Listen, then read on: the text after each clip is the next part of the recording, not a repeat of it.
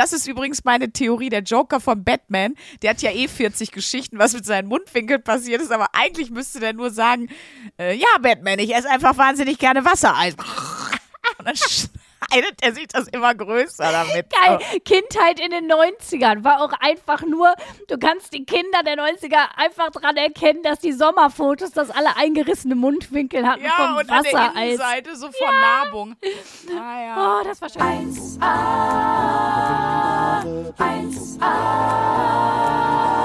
1A,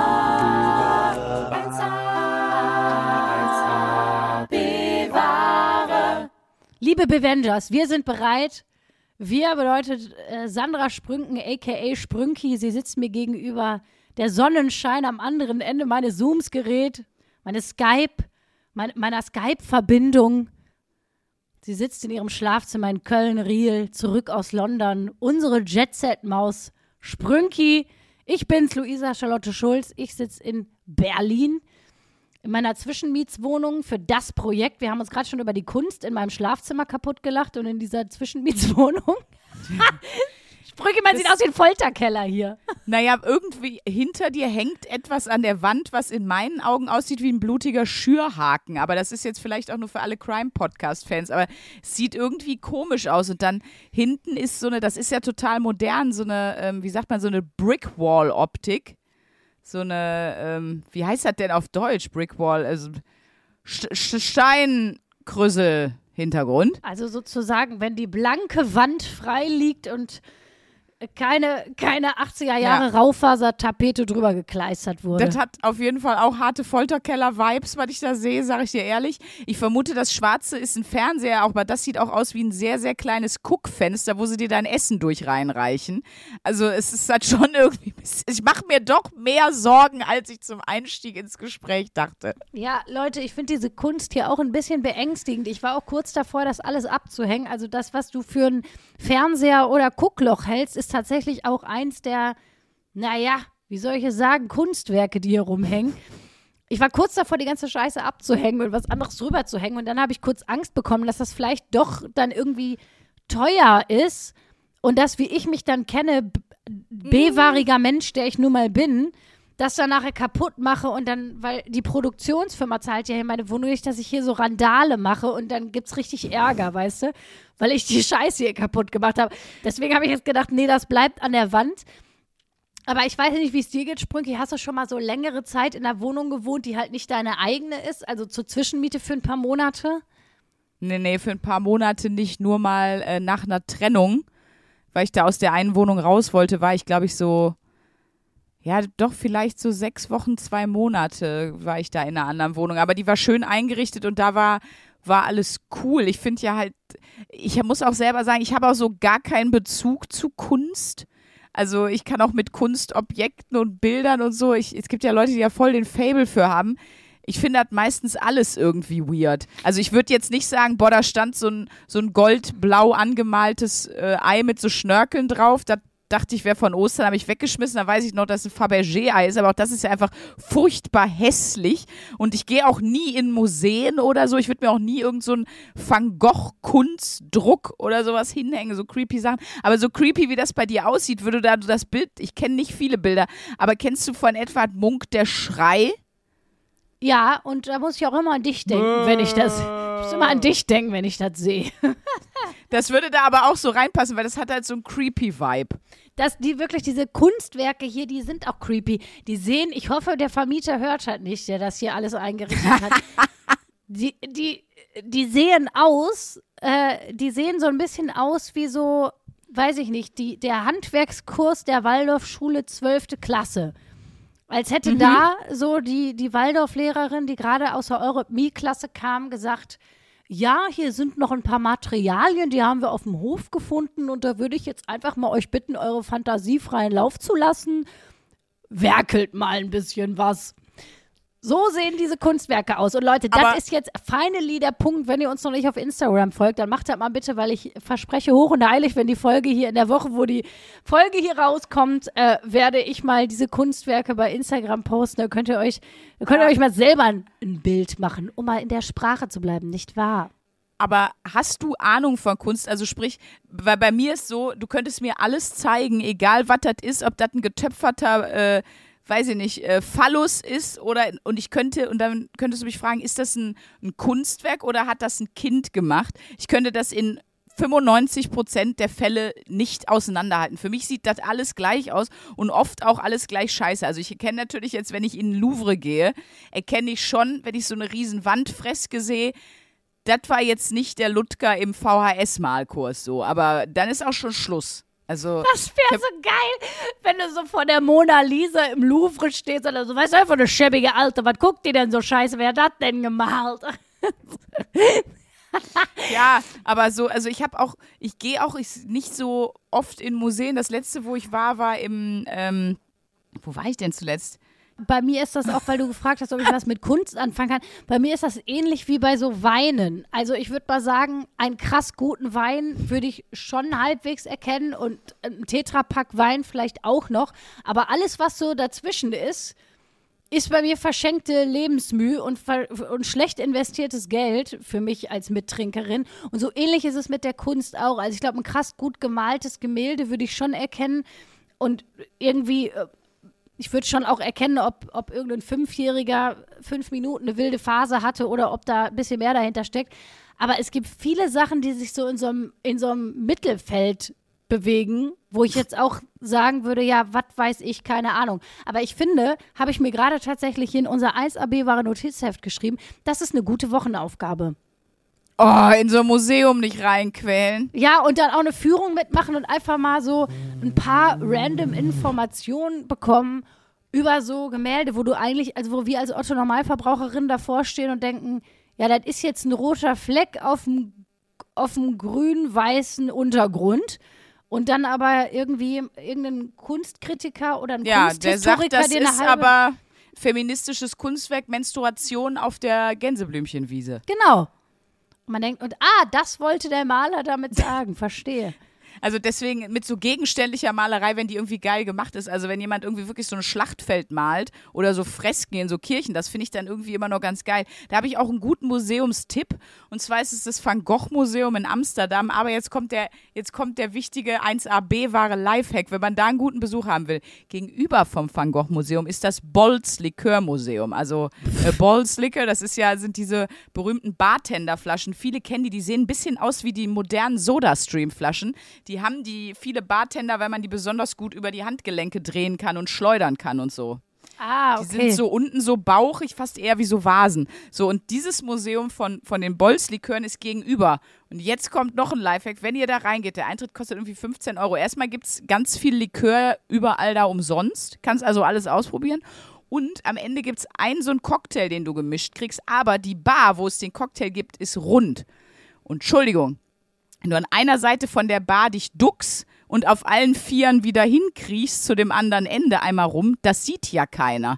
Dann kriegst du da viermal einen Cocktail. Das heißt, wir waren, als wir dann ins Van Gogh Museum gegangen sind, sowas von besoffen für 15 Euro. Und dann, dann war ich auch wirklich sehr beeindruckt von der Kunst, muss ich sagen. Da war ich wirklich, sie haben mich alle sehr begeistert, was ich gesehen habe okay, wir verändern die Wochenaufgabe, du gehst besoffen zu so einer Museumsführung, Sprünki. In so, in so, aber weißt du, wo so alte Schinken, so ins alte Museum mit so alt oder, oder hier so in Berlin, so ins alte Antikmuseum, wo die Nofretete steht und so, ah, das fände ich toll.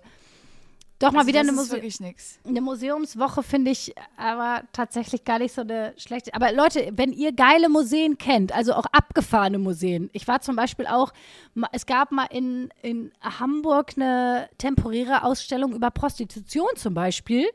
Mhm. Das war mega spannend tatsächlich.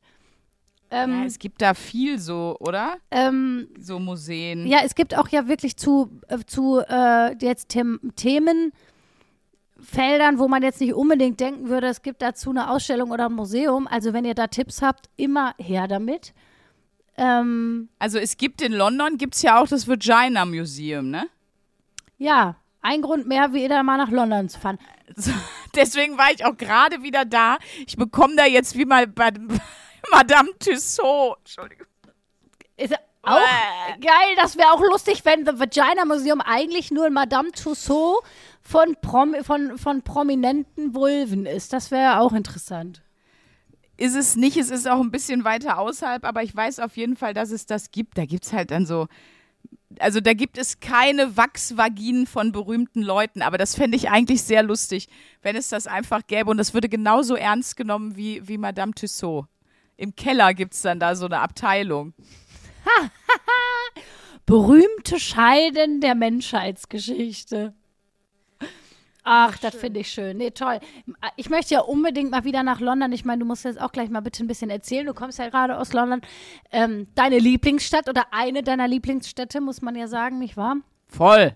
Ähm, ich bin ja, apropos Museum, ist es jetzt, ich weiß nicht, ob man es Museum sagen kann, aber es gibt ja diese Harry Potter Ausstellung in London, ne? Also ja. mit diesen nachgebauten, oder, oder nicht nachgebaut, sondern wirklich auch in der, äh, wo es auch original gedreht wurde zum Teil, wo man sich dann die Winkelgasse und die Harry Potter äh, Studios angucken kann. Da würde ich ja echt gerne mal hin. Warst du da ja, schon auch, mal in London? Ja, auch da ist auch diese, äh, wie heißt die denn? Na, der große Saal in, von Hogwarts ist da. Ah. Das ist auch, ist, ist schon krass. Also ich kenne ganz viele, die da auch schon mal, du musst dich halt immer vorher anmelden. Also kannst ja nicht einfach an dem Tag hingehen und ein Ticket kriegen. Ne? Du musst das am besten, buchst du das vorher, diese Harry Potter Experience, und dann buchst du dir die Reise drumherum. Weil das, äh, ich weiß nicht, ob das immer noch so ist, aber früher war das immer so, dass man da nicht einfach so rein konnte. So, weil die da auch eine bestimmte Anzahl an Leuten reinlassen, damit das nicht komplett überlaufen ist und und und und und. Hast du denn eigentlich ein Lieblingsviertel in London? Oder also so ein Viertel, wo du, wenn du da, du bist ja regelmäßig da, äh, wo du dann immer bist? Ja, ich bin schon am liebsten im West End, also Soho, die Gegend, wer das kennt, Covent Garden, P Piccadilly Circus dann rein. Chinatown bin ich auch voll gerne. Wenn ich mich mal mondän fühlen will, dann fahre ich nach Chelsea raus. Ich mag voll gerne Primrose Hill, weil da die, ne, von Primrose kann man auch runter in die, in die Parks gehen. Ach, ich mag eigentlich alles. Das ist doch, wie soll man sich denn da entscheiden? Das ist wie der Lieblingskörperteil am Partner. Das ist schwer festzulegen. Da ist einfach alles toll.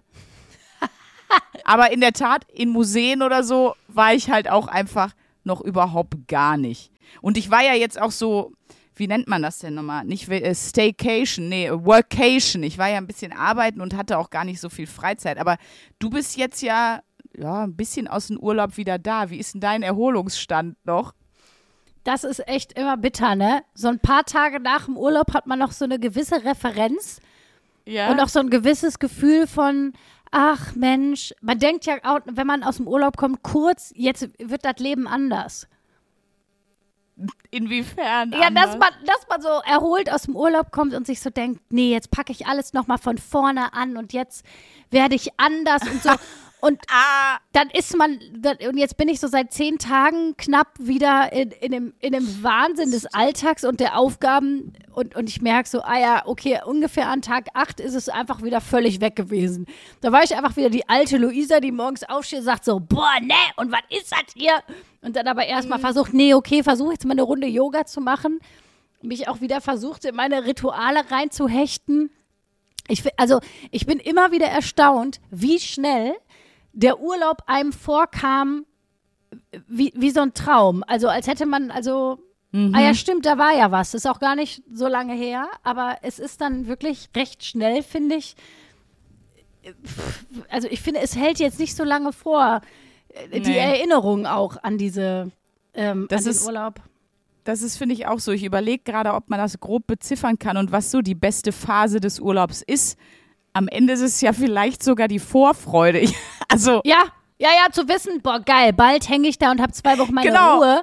Das sind ja richtig gute Wochen da, wo du weißt, bald geht's in Urlaub, weil da rettest du dich ja dann auch die so, also ich fange ungefähr so ab sechs Wochen an, mir jeden Tag zu sagen, ach, ist egal, bald ist ja Urlaub. Ja. So, das funktioniert so sechs Wochen.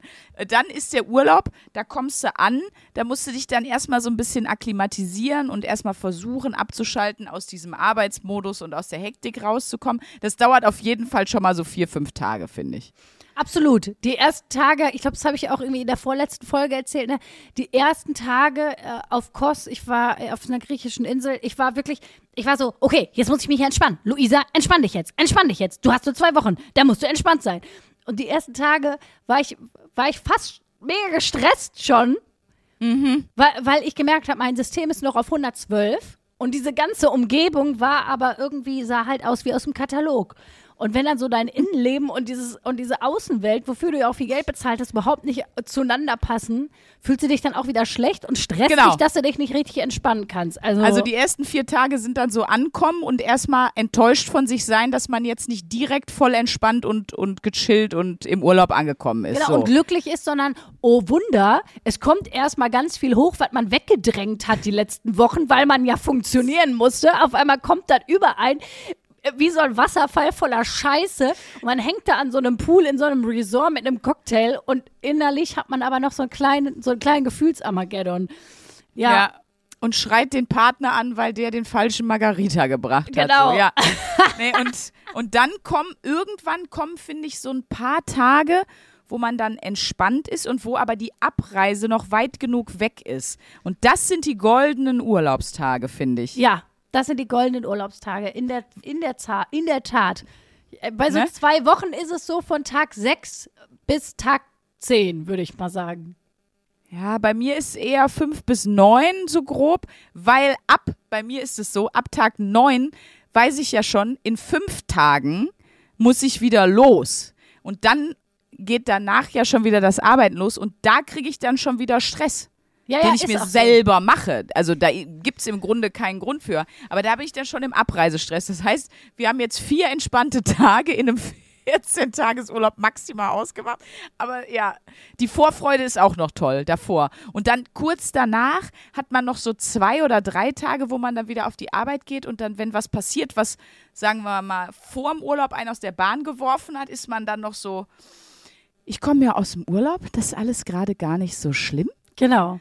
Und dann ab Tag vier nach dem Urlaub bin ich eigentlich wieder genau da, wo ich die sechs Wochen vor dem Urlaub ohne die Vorfreude war. Also Ja. das ist bei mir der Erholungseffekt. Ja, bei mir ist es ähnlich und äh, ich bin einfach, äh, ich bin einfach schwer dafür, dass wir alle wieder sechs Wochen Sommerferien kriegen, so wie früher in der Schule, So, weil ich glaube mittlerweile und ich habe mich jetzt echt mit vielen Leuten genau über das Thema auch unterhalten, die alle sagen, wirklich erholen tue ich mich unter drei Wochen nicht.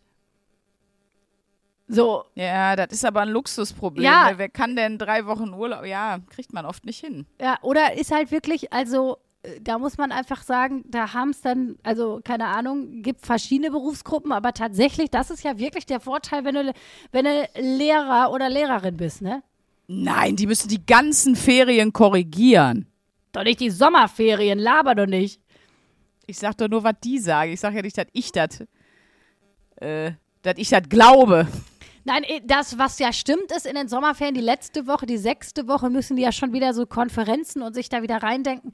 Aber doch, das sind schon, Ja, das stimmt. Das stimmt. das sind die wenigen, die wirklich im Sommer eine lange Zeit frei haben. Ja. Aber die Armen, die cool. brauchen das auch, ganz ehrlich.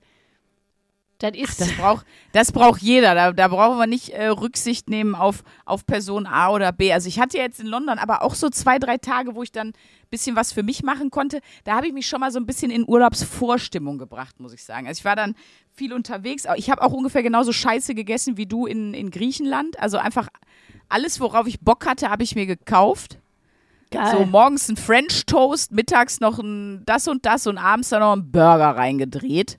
Man braucht ja auch eine Grundlage fürs äh, Ale, nicht wahr? Nee, aber das fand ich ganz geil, was ich in London gesehen habe. Und zwar gibt es da jetzt ne, so eine neue Kette oder einen mega neuen Trend. Und zwar steht da überall German Döner Kebab. Geil. German Döner. Da steht überall German Dönerland. Ich habe das mehrfach fotografiert. Geil, German Dönerland. Ja, und dann habe ich ein bisschen gegoogelt, weil ich konnte mich grob erinnern, dass auch mal Özcan Kosa mir irgendwie erzählt hat, dass ja eigentlich der, der, der Döner, also in der klassischen gebackenen Tasche mit dem Fleisch vom Dönerspieß und so, dass diese Form sozusagen oder Aufbereitung des Dönerfleischs, dass die tatsächlich in Deutschland entstanden ist. Stimmt auch, wohl angeblich äh, besagt die Legende in Berlin. Aber ich meine, Döner an sich, das Dönerschneiden ist ja nur wirklich ist ja nur eigentlich der, der türkischen Kultur so zuzuordnen. Und ich finde geil, dass selbst das nicht geklappt hat, sondern dass jetzt alle in London sagen, nee, der, der Döner ist German. Wo ich mir denke, also wenn man es wenigstens, das wäre ja sogar noch cooler, wenn man es irgendwie German-Turkish Collabo genannt hätte oder so. So Aber nach dem. Motto, ah, da haben zwei Kulturen, haben gemeinsam sozusagen mit der eine hat einen Twist in das andere Gericht gebracht und jetzt ist was richtig Geiles raus geworden. Aber nein, es gibt da einfach überall German Döner Kebab. Wie witzig. Das, Aber es gibt ja auch den German Wurststand. Äh, Herman the German, so wird das auch geschrieben, the German mit SE. Herman the German, our Wurst is the best, steht da auch am Fenster. Und da gibt es dann einfach deutsche Brat- und Bockwurst. Das ist auch voll big. das ist auch wieder geil, dass so das klassische deutsche Essen, dass das einfach schon wieder so eine B-Ware ist, hat schon wieder sowas von. Mhm. Aber einfach so, so gar nicht exquisit. Einfach so eine, einfach so eine labbrige Wurst. Das sieht auch nicht schön aus. Einfach. Es ist einfach nur so, wie so ein so ein Nee. Gegenstand. Ich finde auch immer, Eine labbrige Wurst sieht selten schön aus. Das kann man wirklich. Wandtattoo incoming, ja. Ist so. Selten, wirklich. Wer schon mal in eine Claudius-Therme war, eine labbrige Wurst sieht selten schön aus. Das ist auch ein schönes, einfach auch ein schöner Spruch fürs Leben, Leute. Es ist eine Lebensweisheit hier aus dem Podcast. Die könnt ihr euch, die könnt ihr euch merken. ich, was ich auch geil finde hier, äh, ich, ich finde immer witzig, wenn ich so Läden sehe, so Imbissbuden und dann steht da drauf Pizza, Pasta, Döner, Schnitzel.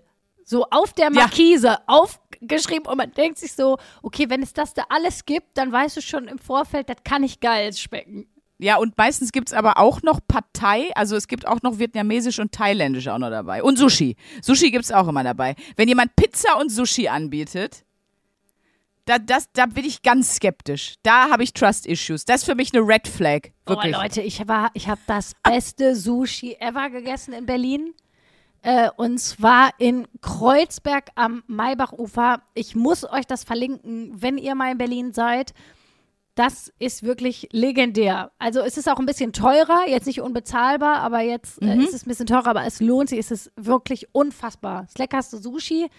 Was ich hier gegessen habe, habe ich jetzt hier gegessen. Das war mal wieder eine schöne Erfahrung. Und dann muss ich einfach noch mal kurz ich meine, ich habe ja so lange in Berlin gelebt, jetzt bin ich wieder vier Monate hier. Ich habe eine Wohnung im Prenzlauer Berg und ich muss einfach mal wieder sagen, da lob ich mir unser Köln zurück. nee, wirklich. NRW, NRW ist Beste, egal wo. Ja, weil es einfach, man muss sagen, dass selbst in den hippen Bezirken in Köln einfach es nicht so eine überteuerte Schnöselscheiße gibt wie hier. Hier gibt es Läden, wo man denkt, ja, die kann es auch wirklich nur hier geben. In jeder anderen Stadt würden die wahrscheinlich einfach pleite gehen. Gibt es einen so einen Laden auf der Ecke, das heißt, der heißt Vino und Hüte. Da gibt es halt Wein und so Strohhüte. Alles mega teuer. Ja, so ein Kein- Rioja und so ein, so ein, so, so nicht Sombrero. Wie heißt das? Ja, so ein, wie, ja, ich weiß es auch nicht. Du Ja, weißt, ja. was ich meine. Diese Ja, edlen, natürlich. edlen Strohhüte. Wie heißen die denn? Ich weiß, es gibt einen Namen für die. Edle Strohhüte. Allein, dass Strohhüte edel sein können. Panama-Hüte. Heißen die nicht Panama-Hüte? Ich weiß gerade. Panne. Pannehüte. das ist Finde ich eine gute Kombi. Das ist ja. wirklich unfassbar. Und hier werden natürlich wieder irgendwie, also die, diese Wohnung, die ich hier zur Untermiete habe, das kann sich auch kein Schwein vorstellen, wie teuer das war. Ich meine, ich muss das nicht zahlen, sage ich jetzt mal dazu. Ich glaube, ich hätte das auch prote aus Protest nicht bezahlt. Aber das ist einfach Ja. so, der Prenzlauer Berg in Berlin, Die das Kombi. ist, ist wirklich, also amazing, was man hier wieder alles zu sehen bekommt. Also ich würde auch einen Laden aufmachen. Ich überlege gerade, was ich zum Beispiel Kombi finde, wo ich sage, das würde für Berlin. Ich fände zum Beispiel gut Fußmassage und Bagel einfach kombiniert. Ja, Einfach so, einfach sinnfrei Sache kombinieren. Ja, oder zum Beispiel, oder tatsächlich Pizza und Sushi, wenn, da, wenn es den Laden im Prenzlauer Berg geben würde, würdest du auf jeden Fall wissen, Anni, dann, das ist beides auf jeden Fall lecker. Nasendusche und Nackensteak. Einfach, einfach irgendwas, was überhaupt nicht zusammengehört. So, das machen wir. Das, das ziehen wir hier durch in Berlin. Die Leute werden, die werden denken, das ist hipsterig, die kommen schon vorbei. Ja, ist wirklich Ich so. hab- Ich habe heute, äh, war ich in einem Klamottenladen hier in Köln, in so einem, in so einem coolen Sneaker-Store und da habe ich mich mit dem Verkäufer unterhalten und der hatte früher auch einen Store äh, in, in Essen, in der City und so. Ähm, und mit dem habe ich da ein bisschen gequatscht und äh, er meinte dann so, ja, Essen muss man einfach mal sagen, äh, Ruhrgebiet überhaupt einfach äh, legendär, legendär. Weil die haben jetzt, also es gibt ja in der in Essen gab es ja den allerersten, mittlerweile haben auch so Städte wie Hamburg und so nachgezogen, den allerersten Innenstadt-Ikea. Also er ist wirklich in der Innenstadt, ja, da am Kolosseum. Ja, ich weiß, ich komme ja aus Essen. Ich An der weiß. Weststadthalle, wo wir zusammen die Show gespielt haben. Auch. Ja, ja. So, also der ist halt mitten in der Innenstadt, das stimmt schon. Und jetzt kommt aber der Knüller und das ist doch schon wieder B-Ware. Er hat mir erzählt, ich habe das jetzt nicht recherchiert, aber ich habe ihm das geglaubt, weil er war so, er war so begeistert davon. Neben diesem Ikea gibt es jetzt von Ikea quasi ein Hotel. und dann kannst du von dem Hotel das Frühstück im Ikea und so essen. Ich hoffe, dass das stimmt. Aber was ist denn, wie billo ist das denn bitte? Finde ich episch. Ein Ikea-Hotel. Ja, wahrscheinlich muss sie das Bett vorher selber zusammenbauen. Das ist, genau, das ist ein Experience-Hotel. Leute, der neue Escape Room in Essen. Ja, Das hier ist Ikea-Hotel. Ihr Bo Boxspringbeck Knarzfick, so heißen die ja immer, was wir äh, für sie geliefert haben, müssen sie sich nur noch eben selber aufbauen. Tschö. Oh So. Gott. Aber wie tragisch, dann kannst du da drei, weiß nicht, wie viele Nächte man da isst, aber dann kannst du da einfach drei Tage morgens diesen 1 Euro Endless Refill Kaffeebecher dir scheppern und, oh toll. Direkt die Schöttbuller zum Frühstück reinknallen, einfach, boah. Ja, wobei ich finde das Ikea-Frühstück ja gar nicht so schlecht. Das ist ja eigentlich, also es gibt ja wirklich viele Leute, die bei Ikea sich wirklich zum Frühstücken treffen. Finde ich immer wieder amazing. Ja, wir waren ja auch schon mal da, aber unser Fazit war ja, früher war das voll billig und jetzt ist das voll, voll schweineteuer. Ja, das stimmt. Also jetzt zahlt man plötzlich richtig viel Kohle, wenn man da irgendwie ein halbwegs normales Frühstück haben will. Für das abgelegene Omelett. Ja, aber hier apropos äh, Frühstück und Bestellungen und so. Ich war ja in London noch unterwegs und ich hatte da zwei so geile Erlebnisse, wo ich mir wieder dachte, ey, Briten, einfach beste Menschen. Ich war in so einem relativ, relativ, ähm, ja, schick ist jetzt übertrieben, aber so in so einem, wo viel so Business-Sachen, glaube ich, stattfinden. Im äh, District bei King's Cross, bei Grangers und Co., wer das kennt. So. Und das ist so eine australische äh, Kette und ist so, also da musst du für ein Frühstück, okay, in London musst du überall für ein Frühstück viel Geld zahlen, aber so Pancakes kosten da schon so, so 17 Pound oder so. Also ist jetzt so, ne, Mittel, Mittel war Business Lunch. Und dann, ich meine, du musst dir vorstellen, in dieser relativ vornehmen Umgebung, der Kellner kommt einfach so mit seinem Tuch und bei mir war, saß vor jemand anders am Tisch und er wollte es irgendwie noch, ähm, äh, wollte es irgendwie noch eben sauber wischen und so. Und äh, wischte dann da so über meinen Tisch und so und dann war halt, weil sein Lappen relativ nass war, an der einen Tischseite noch total viel Wasser. Und dann äh, meinte er irgendwie, ich weiß nicht mehr genau, warte, ich muss den Satz gut formulieren, damit ich ihn genauso formuliere wie er. Oh, it's, äh, genau, er sagte, oh, it's so wet over here on your side. Und sagte dann selber, that's what he said. Einfach. Weil einfach der Kellner in so einem schicken Ding schon ein That's what he said Spruch macht, weil der Tisch nass ist. So, wo ich mir dachte, ja, das ist einfach, hier bin ich einfach zu Ich Hause. wollte gerade sagen, und deswegen wissen wir auch alle, warum sich Sandra Sprünken in London so unfassbar wohl fühlt.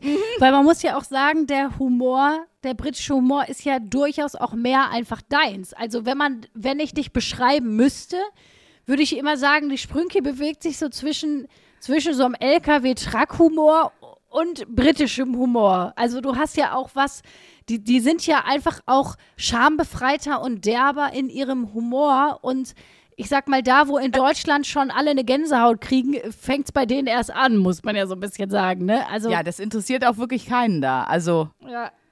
im, im Sinne von, ähm, ja, da, das, die sind einfach ein bisschen stumpfer, was das angeht. Oder äh, man könnte auch einfach sagen, oder lustiger. Das, das kann man auch sagen. Ich war da auch mit, äh, also ich habe da gearbeitet und wir haben uns so äh, für internationale Medien neue Podcast-Konzepte, aber auch so TV-Sachen ausgedacht. Und da waren ganz viele Kollegen, die viel so Humorsachen äh, kreieren, zum Beispiel aus Dänemark. Die Dänen machen ja einfach wahnsinnig gute Comedy-Sachen. Haben wir auch schon mal hier ein paar Filme empfohlen und so. Und die, die Dänen haben einfach super gute Sachen. Und äh, da waren welche von da, äh, es, war, es waren auch Franzosen da, wo ich mich gefragt habe, wir machen hier Humor, warum? Nein, Spaß, die können ja auch so nichts zu verzollen und Willkommen bei den Sti sind ja auch lustige Filme, die aus Frankreich sind. Also die haben ja auch einen, einen speziellen einen speziellen Humor. Aber die Dänen, alter Falter, die waren einfach sowas von, die waren einfach so scheiße und die waren so drüber. Und mittags haben wir uns immer Saft geholt und Kaffee in so einem, so einem Store um die Ecke. Und dann die sind einfach so scheiße. Die haben dann immer gesagt, und ich habe es erst gar nicht verstanden, weil das waren offensichtlich nicht ihre Namen. Immer wenn die gefragt haben, äh, what's your name, weil die den Namen ja auf die Becher tun, haben die dann immer, der eine hat dann zum Beispiel gesagt, äh, ähm, I'm Danish and my name is Vata. Also äh, W-A-T-A. Und dann hat der eine gesagt, and, and my name is Kront. Äh, K-R oder K-R-O-N-T. Und dann ich habe mir nur gedacht, warum sagen die das? Das stimmt alles gar nicht. Und dann kam natürlich irgendwann die, die Frau mit diesen Bechern und schrie einfach nur durch das Restaurant, What a cunt! Also was für eine Fotze. Und das jeden Tag haben die sich neue Sachen ausgedacht. Dann ja, I'm from Denmark, my name is Pienjes und so. Und P-J-E-N-G-Ö-S. Und dann natürlich kam dann die Frau wieder geschrieben, Pienjes! und jeden Tag und die haben sich so über sich selber kaputt gemacht. Und das waren, muss man jetzt sagen, das waren erwachsene Leute. Also es waren du bist ja auch ein erwachsener Mensch. Das klingt einfach wie de- deine verlorenen Brüder, Sandra. Das war auch wirklich so. Die waren total gestört. Und dann kam ich wieder nach Deutschland und da hat sich mir der deutsche Humor offenbart. Da habe ich am Flughafen folgende Unterhaltung gehört von so, du konntest schon sehen an den Strohhüten, dass das der Malle Jens war. Weißt du? Mit seinen Fußballjungs. Die ich ja prinzipiell auch liebe, sind ja auch meine Leute. Aber der sagte dann so, ähm, ey Leute, vor allen Dingen redet der wieder Schwäbisch. Ich weiß nicht, warum es tut mir so leid. Ich mach, der hat gar nicht Schwäbisch geredet. Der hat irgendwie dann aber nur so gesagt, ah ja, Leute, guck mal, die Airline, das ist ja meine Fluglinie. Das ist ja, das ist ja Ryanair und ich heiße ja Rainer. Und ich dachte so, oh yo, welcome to Germany. Jetzt, das jetzt sind wir beim deutschen Humor. Das ist meine Fluglinie, ich bin der Rainer. Oh Gott, ist das schrecklich. Das ist so schrecklich, dass ich wirklich, ich krieg so Fremdschamgefühle, obwohl ich bei der Situation nicht dabei war und das jetzt nur erzählt kriege. Ich habe mit dem Koffer kehrt gemacht und bin zurück in den Flieger gerannt und habe gesagt, bitte nehmen Sie mich wieder mit, ich kann das alles nicht. Nein. Aber Rainer, Rainer hat mich am Flughafen Köln-Bonn äh, empf empfangen und was soll ich sagen, noch nie so schlimm gewesen. Toll. Wir lieben Rainer. Rainer, mein Gott, ja, wunderschön. Aber das ist ja wirklich dieser Dad-Joke-Humor. Ich habe auch das Gefühl, das ist wirklich aber auch in Deutschland besonders schlimm. Ne? Also ich finde, das merkt man auch. Es gibt ja unglaublich viel diese TikTok-Videos, wo irgendwelche 17-Jährigen ihre Eltern oder ihre Lehrer nachmachen oder so, ne? Diese ganz Jo. einfachen TikTok-Videos, wo einer sich eine Brille aufzieht und ein Kleid drüber haut und dann so tut, als wäre er seine eigene Mutter. Und Stimmt. ne, das, da ist, TikTok ist ja voll davon. Und das ist wirklich ganz spannend, weil wenn du dir dann mal, äh, es gibt wirklich einen riesen Unterschied, wie die ihre Mütter, Väter, Lehrer und so weiter nachmachen, wenn die, die, wenn die Videos auf Deutsch sind, anstatt wenn die Videos auf Englisch sind. Mhm. Es ist irgendwie so eine, ich weiß nicht, wie ich das beschreiben soll. Mir fällt spontan kein anderes Wort außer fruttig ein. Aber es gibt einen so einen Typ, der macht auch immer, der kommt aus Dortmund und macht seine Mutter nach. Ich finde das auch todeslustig, weil ich genau weiß, we, was, für ein, was für ein Prototyp Frau aus NRW der meint. Die immer sagt, nee, nee, du machst jetzt mal bitte erstmal hier, tu mal dein Zimmer jetzt hier. Nein, es gibt jetzt nur, ihr teilt euch jetzt das Trinken. Karina, lass es jetzt. Und so, und man, Ja, der macht die so gut nach. Und man denkt sich so, ah ja, funny. Und dann siehst du aber so ein englisches Video und denkst so, nee, auch da ist wieder irgendwie dann noch eine andere Derbheit am Start. Die sind Ja. nicht so tantig in ihrem, in ihrem Wir Verhalten. sind, aber wir sind, wir sind ja auch Teil der deutschen Humor-Community. Und mein Gott, Hauptsache, wir haben alle Spaß. Dann sind wir halt dabei einfach sehr, sehr uncool. Aber darum, es geht ja mehr darum, dass man überhaupt lacht. so. Oder? Ja. Ich will doch nur, Ja. dass ihr Spaß habt. Genau, es soll doch nur Spaß machen. Oh, das weiß ich noch. Da haben wir mal nach, da sind wir mal in der Schule in der 10. Klasse nach Winterberg gefahren für so einen Skiausflug. Und es konnte aber Oh. keiner Skifahren und versuch mal in, also, oder sehr wenige und versuch mal an einem Tag Skifahren zu lernen. Und unser Sportlehrer damals hatte sich wirklich sehr ein auf sich selbst geschnupst, weil er gesagt hat, oh toll, jetzt habe ich ja endlich mal was organisiert für die Klasse. Und ich weiß noch, wie nachher alle mega abgefuckt und gefroren auf diesem, auf diesem Pissberg in Winterberg waren. Und Keiner hatte Bock. keiner hatte Bock und der war so völlig verzweifelt und hat irgendwann so fast angefangen zu heulen, so ein 45-jähriger Lehrer und meinte so, aber ich will doch nur, dass ihr Spaß habt. Und die ganzen Schüler so, wir haben aber keinen Spaß. Und am Ende haben alle geweint. Ist das nicht schön? So muss doch jede Klassenfahrt enden. Ja, so, oh, ah, Klassenfahrt, ne? Klassenfahrt ist auch, das ist, mein Gott, was haben wir hier schon Klassenfahrtsgeschichten erzählt? Aber ungeschlagen der Maschi mit den, äh, mit den Blutegeln am Pimmel, wie er aus der Urft kam, weil er seinen Fußball da rausholen wollte. Das ist einfach die schönste Klassenfahrtgeschichte aller Zeiten. Die Urft. Ach Gott, ist das schön. Oder? Hast du Hörerlauf am Start? Ja, Weil ich, ich- hab welche am ich Start. bin schon, ich bin schon da am raussuchen, hey. Superklasse. Was hast du denn so? So, ich hab schon was hier, Hörerlauf. Ah, Das ist immer so schön, weil könnt ihr euch noch daran erinnern, dass wir, äh, dass wir, dass wir eine Hörerin haben, die in der Eichhörnchen-Auffangstation arbeitet und irgendwann mal zwei Eichhörnchen nach Ja. Sprünki und Luisa benannt hat. Und das ist immer, Ja. wenn ich mein Album ähm, auf dem Handy aufmache mit Hörerlauf, ist das immer das, das erste Bild. Oh, Dann wird mir süß. immer das Eichhörnchen, ich weiß nicht, ob es Sprünki oder Luisa ist, aber das Eichhörnchen immer ange, Ach, angezeigt. süß. Ich habe hier, ich habe hier eine Nachricht auf Instagram von Marco. Cool. Der nennt sich auch der Bücherprinz. Mensch, Marco, du kleine Maus. Er hat uns geschrieben: Hallo Luisa, ich wurde vor einigen Wochen auf euren Podcast gebracht und was soll ich sagen? Ich Tantra-Podcaste. Ich Tantra-Podcaste bis zum geht nicht mehr. Statt mit Musik renne ich inzwischen mit euch im Ohr durch die Gegend und ich liebe es. Ihr seid der Hammer, macht weiter so. Marco, hör mal Marco zurück, du alter Bücherwurm. Oder? So, ich habe hier eine bekommen. Ich weiß leider nicht, der Insta-Name ist nur m.h. Hallo, ich feiere euren Podcast und höre ihn jeden Montag vor der Schule und meine Mutter fragt sich langsam, warum ich immer so lache. Das finde ich auch sehr, sehr schön, weil die spießigen Lehrer lassen einen ja im Unterricht gar keine Podcasts mehr hören. Deswegen finde ich es wenigstens konsequent, dass man sie dann auf dem Weg dahin hört. So, also äh, alles Gute für alle Montags, die in die Schule müssen, weil ich glaube, egal wie scheiße euer Job ist, in die Schule zu müssen, ist, ist immer noch mal beschissener. Oh, oh, ja, vor allem, ich weiß noch, ich glaube, das Schlimmste, was ich je hatte, ich hatte, es, es gibt ja manchmal die nullte Stunde. Also, wenn du richtig die Arschkarte ziehst, dann hast du manchmal einen Stundenplan mit einer nullten Stunde. Und dann weiß ich noch, ich hatte mal nullte Stunde montags mit einer Doppelstunde Mathe. Bah, Da das ich sollte wirklich, verboten da, sein. das sollte wirklich verboten sein. Da war ich, glaube ich, in der achten oder neunten Klasse und ich habe wirklich gedacht, also ich weiß noch auch, wie, das war ja immer so, nach den Ferien kamst du in die Klasse und du wusstest, jetzt kommt der Klassenlehrer oder die Klassenlehrerin und malt den Stundenplan an der Tafel.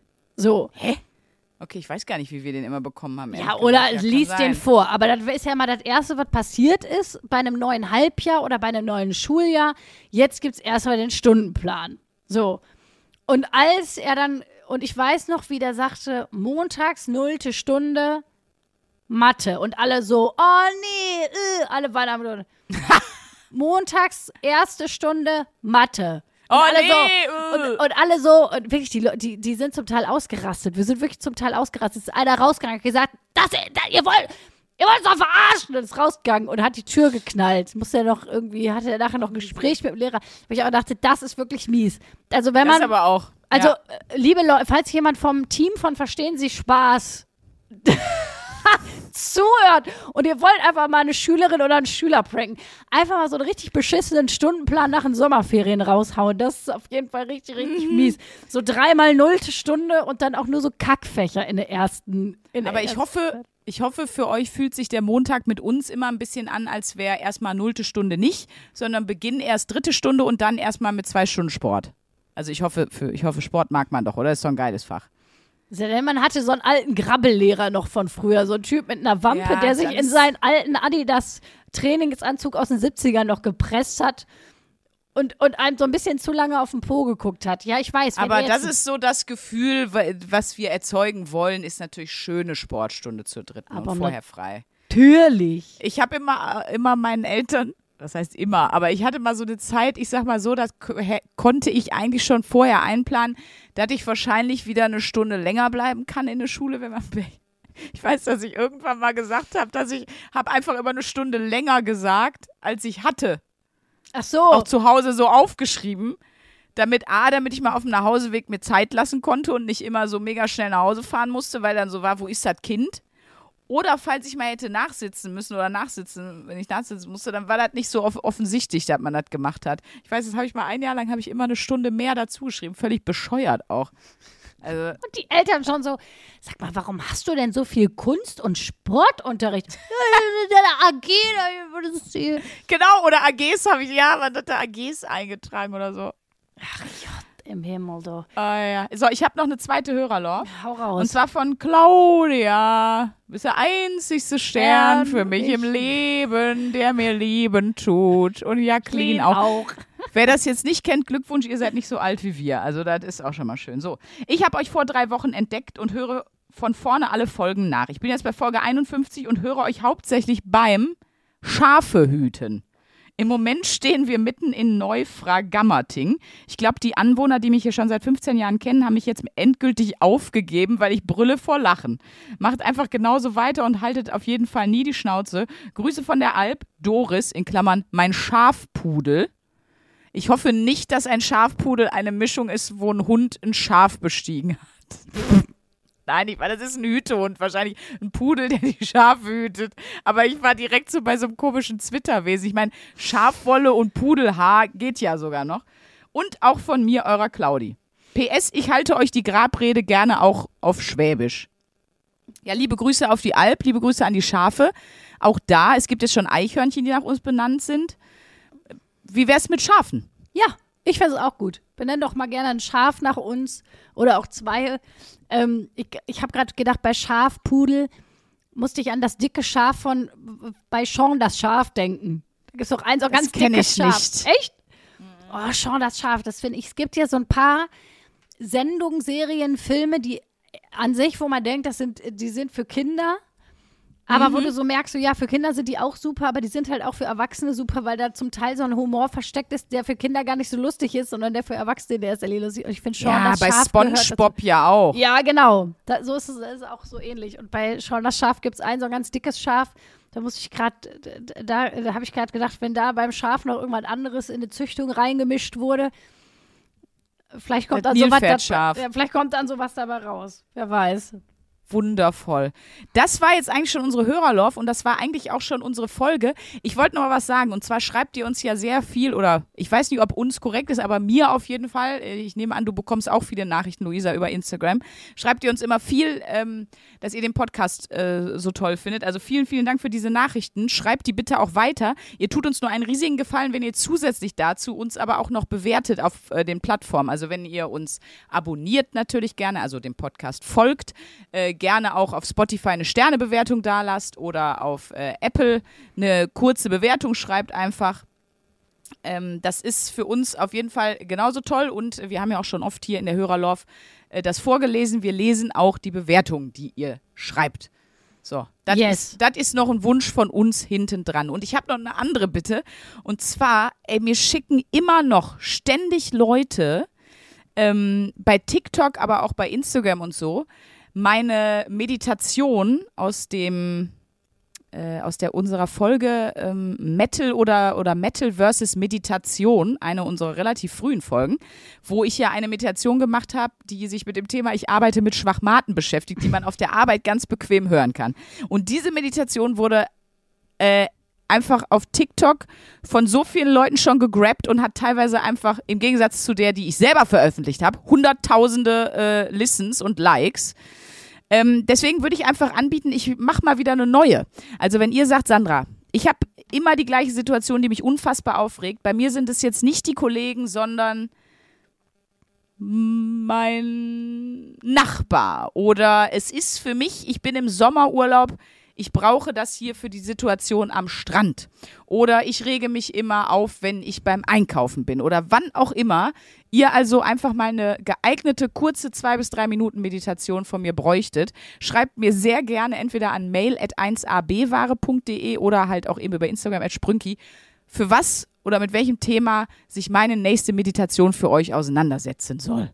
Das ist Kundenservice. Das ist nah am Kunden. Ja, da kannst du mal für deine Ehefrau, für mich, für deine Podcastfrau, kannst du eine Meditation machen. Wie überlebe ich vier Monate im Prenzlauer Berg, ohne irgendwann so einer Hipster-Mutti mit einem Zwillingskinderwagen, die gerade bei Hüte und Vino sich was gekauft hat für viel zu viel Geld, nicht irgendwann irgendein Basilikum, Zitrone, Schoko, Pfeffereis über den Kopf zu hauen. Das war auch geil. Da gibt es eine Eisbude.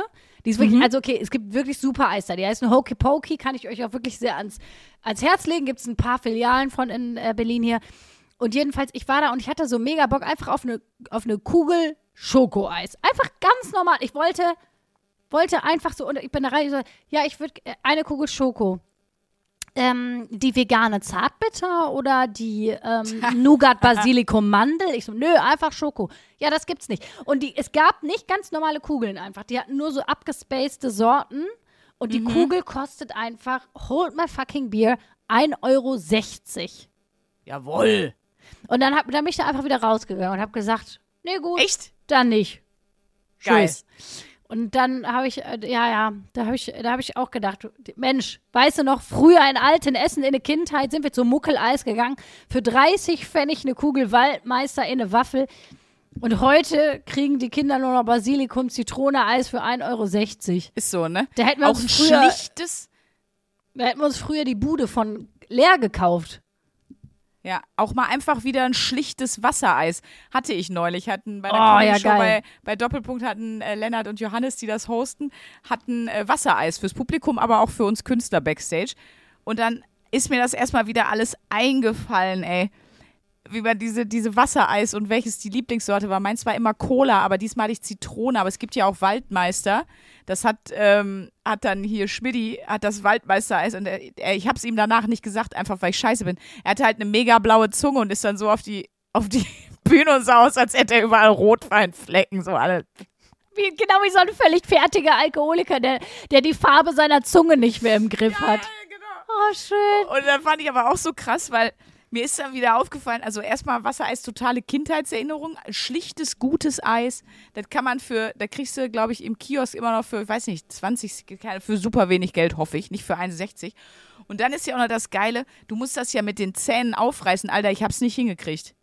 Und dann ist ja immer die Frage, drückt man es oben raus und beißt es ab, drückt man es in dem, also es gibt 70.000 Arten Wassereis Und weißt äh, was? zu, zu, zu essen sozusagen. Und dann hast du ja noch das Problem, und ich sag mal so, ab einem bestimmten Alter ist das schwierig, wenn du ständig die Mundwinkel eingerissen hast. Aber, aber weil dieses Eis, wenn du es ja in den Mund nimmst und so rausziehst, dann schneidest du dir ja quasi wie der Joker. Ich glaube, das ist übrigens meine Theorie. Der Joker von Batman, der hat ja eh 40 Geschichten, was mit seinen Mundwinkeln passiert ist, aber eigentlich müsste der nur sagen, äh, ja, Batman, ich esse einfach wahnsinnig gerne Wassereis.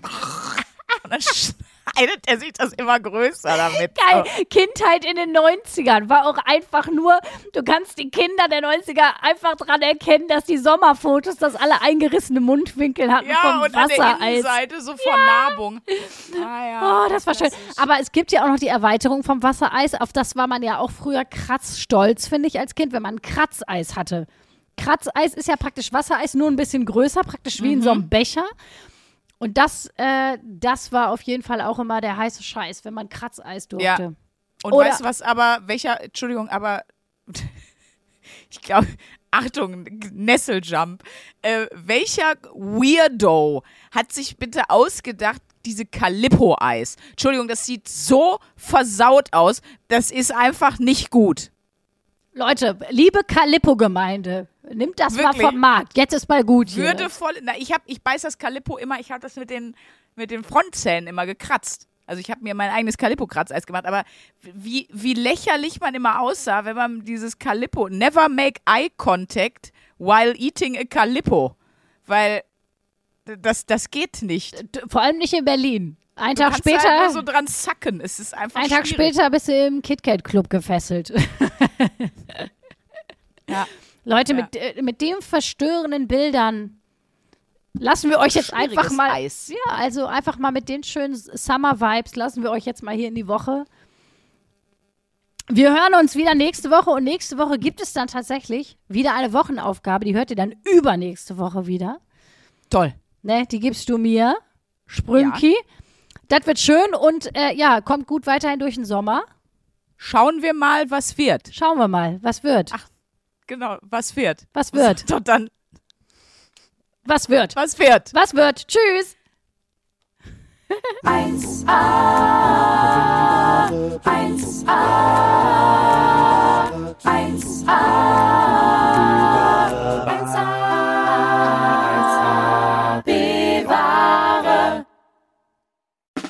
Der 7-One-Audio-Podcast-Tipp. Mensch. Ich muss nur Britney sagen und sofort startet Kopfkino, oder?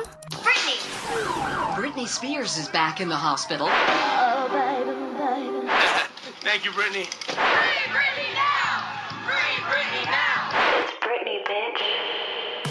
Kai rasieren, mit Madonna knutschen, Pütern um den Hals, Schuluniform, Kevin Federlein, Kinder, Scheidung. Meine Güte, Britney Spears Leben läuft irgendwie in doppelter Geschwindigkeit. Wahnsinn, was die alle schon so erlebt hat. Und ich finde, es wird Zeit, das mal ganz in Ruhe zu erzählen. In vier Kapiteln. Von den Anfängen im Südstaatenkampf bis hin zum Vormundschaftsdrama mit ihrem Vater. Und alles dazwischen natürlich auch. Mein Name ist Elena Gruschka und in meinem Podcast Mensch bespreche ich diesmal Britney Spears. Mensch Britney, wie immer, jeden Donnerstag. Men. Bis dann, love you, bye. Tschüss, ciao, ciao, ciao, ciao, ciao, ciao. Strong Brittany. Um, yeah, it was weird. The first, can we